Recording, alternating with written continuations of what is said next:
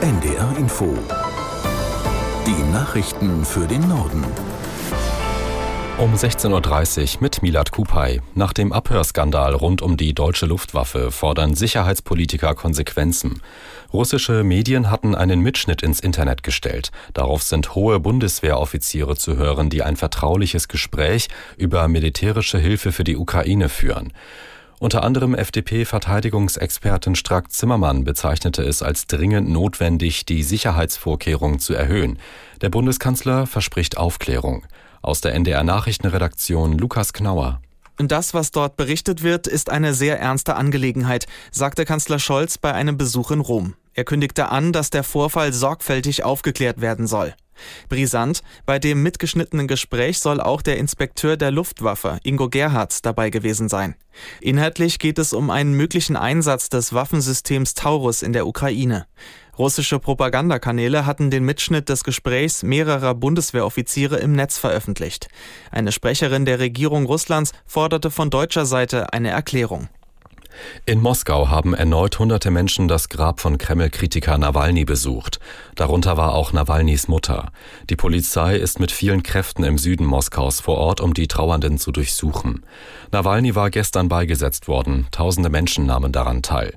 Russlandweit gab es Gedenkfeiern für den prominenten Oppositionspolitiker. Nach Angaben von Menschenrechtsorganisationen wurden seit gestern mehr als 100 Menschen festgenommen. Bei einem russischen Drohnenangriff auf Odessa sind nach ukrainischen Angaben vier Menschen getötet und mehrere verletzt worden. Der ukrainische Präsident Zelensky veröffentlichte ein Video des betroffenen mehrstöckigen Wohnhauses. Weitere russische Angriffe gab es in der Region Kharkiv im Osten der Ukraine. Auch dort soll ein Mensch in einem Wohnhaus ums Leben gekommen sein. Zelensky schrieb in sozialen Medien, sein Land brauche eine stärkere Flugabwehr, um die Bevölkerung effektiv vor russischem Terror zu schützen. Im Iran ist die Wahlbeteiligung bei der Parlamentswahl offenbar historisch niedrig ausgefallen. Erste Zahlen einer regierungsnahen iranischen Nachrichtenagentur zeigen 41 Prozent Wahlbeteiligung. Aus Istanbul Karin Sens. Das staatliche Fernsehen zeigte gestern Bilder von Schlangen an den Wahllokalen.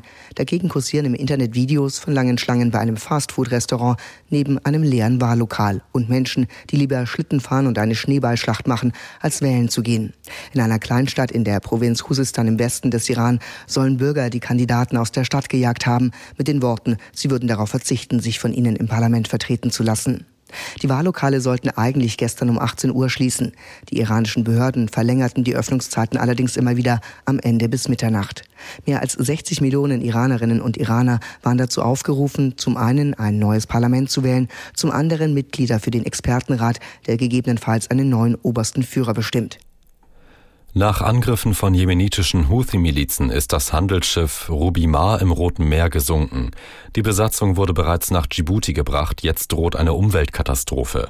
Aus Kairo Miriam Staber.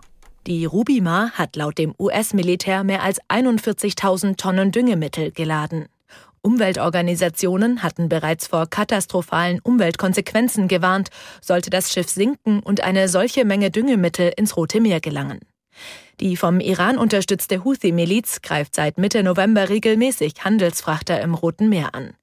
Die Houthi wollen damit Druck auf Israel ausüben, den Gaza-Krieg zu beenden.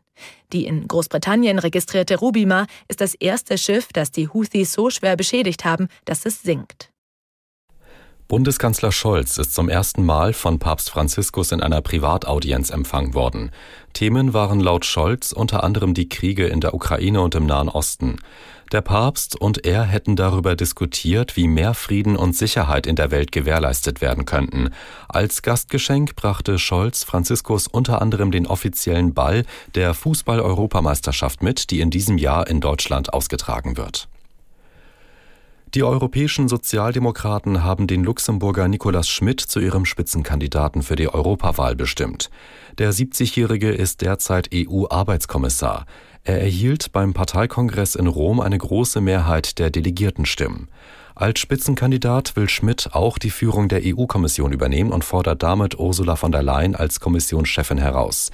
Der Sozialdemokrat nannte als seine wichtigsten Ziele, die europäischen Werte zu verteidigen und gegen einen Rechtsruck in Europa zu kämpfen.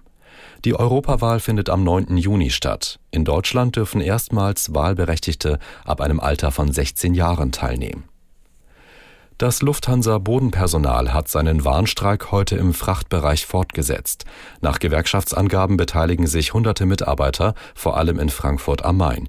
Mehrere Frachtflüge mussten gestrichen werden. Passagiere sind nicht betroffen.